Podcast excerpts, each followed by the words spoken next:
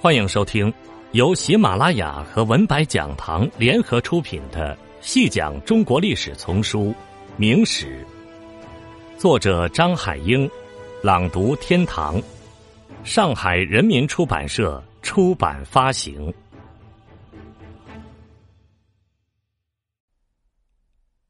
第四十集，万历新政是万历一朝最大的政改举动。同此前中国古代社会的历次改革一样，万历新政的实施也不可能是一帆风顺的。一如樊树志在其《晚明史》中所指出的那样，在这一过程中，张居正以他的那种在明代历史上罕见其匹的一往无前的政治家魄力，不上空谈躬行实践的实干精神，凭借李太后和万历帝的支持，不遗余力。遵循申不害韩非法治主义，综合明时，信赏必罚，雷厉风行，大刀阔斧，扫除廓清，大破长阁，无所顾忌，使得改革多次历尽质薄，绝路而生，比较顺利的从政治推向经济，功效显著。可以说，张居正生前新政的诸多政策得到了较好的执行。在他按照综合明时、信赏必罚原则大破长革的政治革新中，营造了一种雷厉风行的氛围。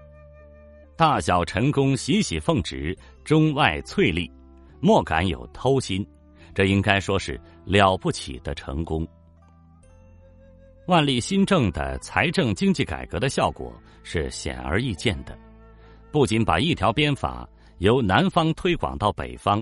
而且由于开源节流双管齐下，财政赤字逐渐消失，为明政府聚集了巨额财富，解决了濒临破产的财政危机。史称“太仓粟，可知数年，窘四基金至四百余万”。此话是有坚实的事实根据的。据户部报告，隆庆元年（公元一五六七年前后）。京师仓库储存的粮食约七百万担，可支给经营官军两年消费。到了万历五年，京师仓库储存的粮食足可供六年消费。万历时期成为明朝最为富庶的几十年，绝不是偶然的。但是，随着张居正出人意料的溘然长逝，他一腔心血、苦心建树的新政也随之付诸流水。十年新政毁于一旦。万历新政失败的原因是复杂的。张居正的悲剧源于他以个人权威所进行的改革，触动了整个文官集团的利益，因为他把所有的文官摆在他个人的严格监视之下，并且凭个人的标准加以升迁或贬黜，因此严重的威胁了他们的安全感。这些官员之间关系复杂，各有他们的后台以及提拔的后继，他们之间又无一不有千丝万缕的家族与社会关系，得罪了一个人，那就得罪了一批人，因此，这种改革是为当时的制度所不能允许的。的确，从制度的角度而言，传统政治体制下的制度缺陷。是当时的改革者难以逾越的一道坎，万历新政仍然只能是当时传统政治体制内的一种调整行为，而这种体制内的调整终究是有限度的，它要受到各方面的制约。首先，支撑现有体制的利益集团的利益不能受到损害；其次，改革派自身的利益也必须得到保障，因为在某种程度上。改革派自身也是一个利益集团，他往往依靠其对改革过程中的决策及实施过程中权力的掌握而形成新的利益集团，从而有意无意的使改革的目标有所游离。熊兆正在其《张居正》一书中剖析说，在张居正的改革中，我们发现，无论在吏治、财政还是在文化上。都因这种对于极限的挑战而最终功败垂成。改革最终未能完成制度性的设计，使体制有一种自我适应和调整的能力。而仅仅依赖于体制内个人的良知与权威，则难免失败的命运。特别是中国封建社会皇帝一言定法或废法的时代，政以人举，也必将以人亡。成于私者，败于私，这是专制主义政体下政治变迁和社会改革的普遍现象。万历新政自也不能跳出这一窠臼。此外，新政的失败并不仅仅是制度的原因，在传统社会中，人们对于旧价值理念的自觉、不自觉的依恋，也会成为影响改革成败不可忽视的因素。新政首先是从政治改革入手的，针对当时公文政治中的官僚主义、文牍主义、形式主义之类的弊端，张居正提出了整顿吏治的有力措施——考成法，按照综合明实。信赏必罚的原则，强调公权选、专责成、行九任、严考察。但是要做到这些，谈何容易？在传统的官僚政治时代，政府职能的运作很大程度上仰赖于公文的传递与处理。因循守旧、不思进取、不求有功、但求无过的各种不作为心态，在各级官吏中已是根深蒂固。年久日深，张居正偏要反其道而行之，扫除廓清，严加整顿，给各级官员施加压力，不得再像以往那样混日子。要克服的阻力是难以想象的，因此新政施行之初便被视为过于严厉、过于操切，从而遭到猛烈的反对，诸多怨声甚嚣尘上。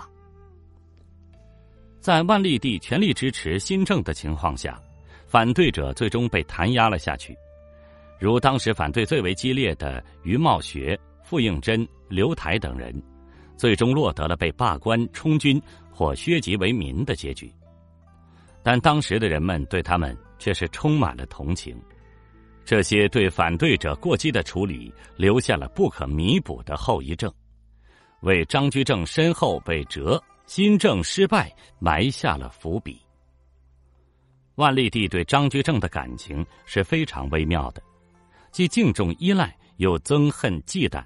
敬重的是张居正作为他的师相和顾命大臣，十年来事无巨细施教于他，并替他排除诸种艰难险阻，把混乱溃败的朝政治理得井井有条。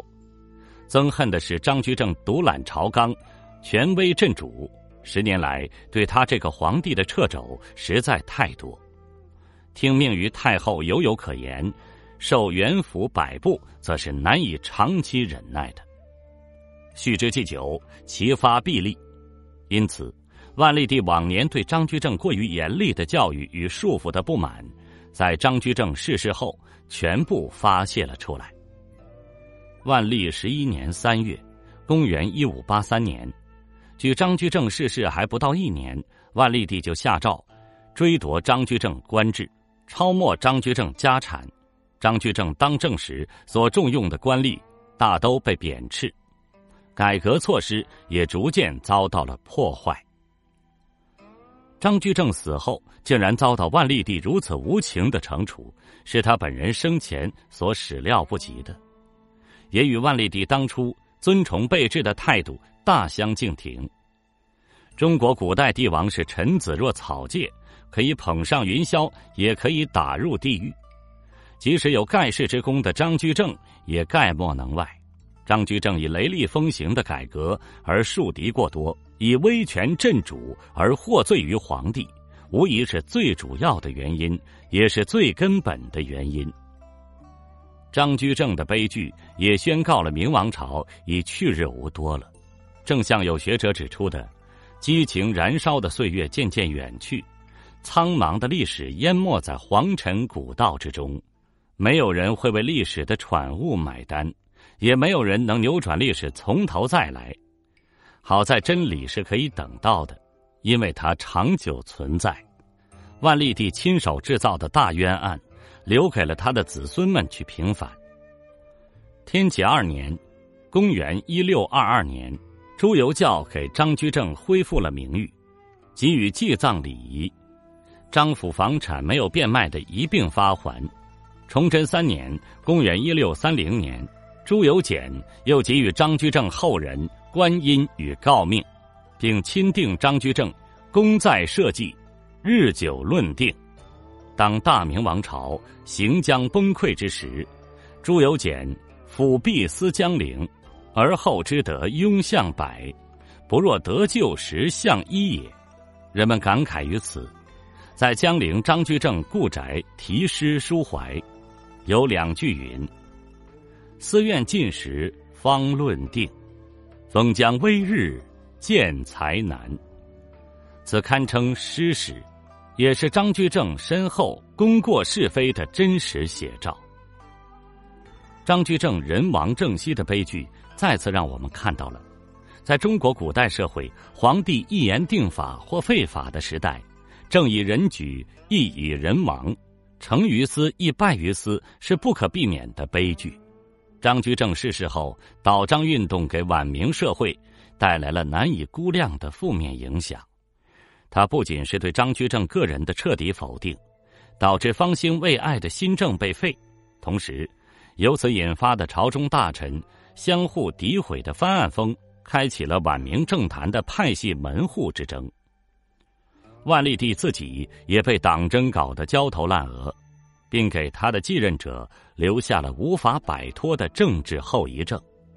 这种党同伐异之风在随后的晚明政治中愈演愈烈，致使明政乌烟瘴气，在派系斗争和朋党政治的泥淖中越陷越深，将万历新政带来的社会新气象折腾得荡然无存，加剧了晚明社会的危机。张居正不惜磨顶放种，而点燃的革新之火，曾为衰败的王朝赢得了一度的光华，但这衰老机体上蓦然一现的回光，还未曾召唤那久已逝去的青春，就匆匆的泯灭了。此后，万历帝朱翊钧也就沉溺于奢侈腐化的生活之中，不是朝政，不理朝官了。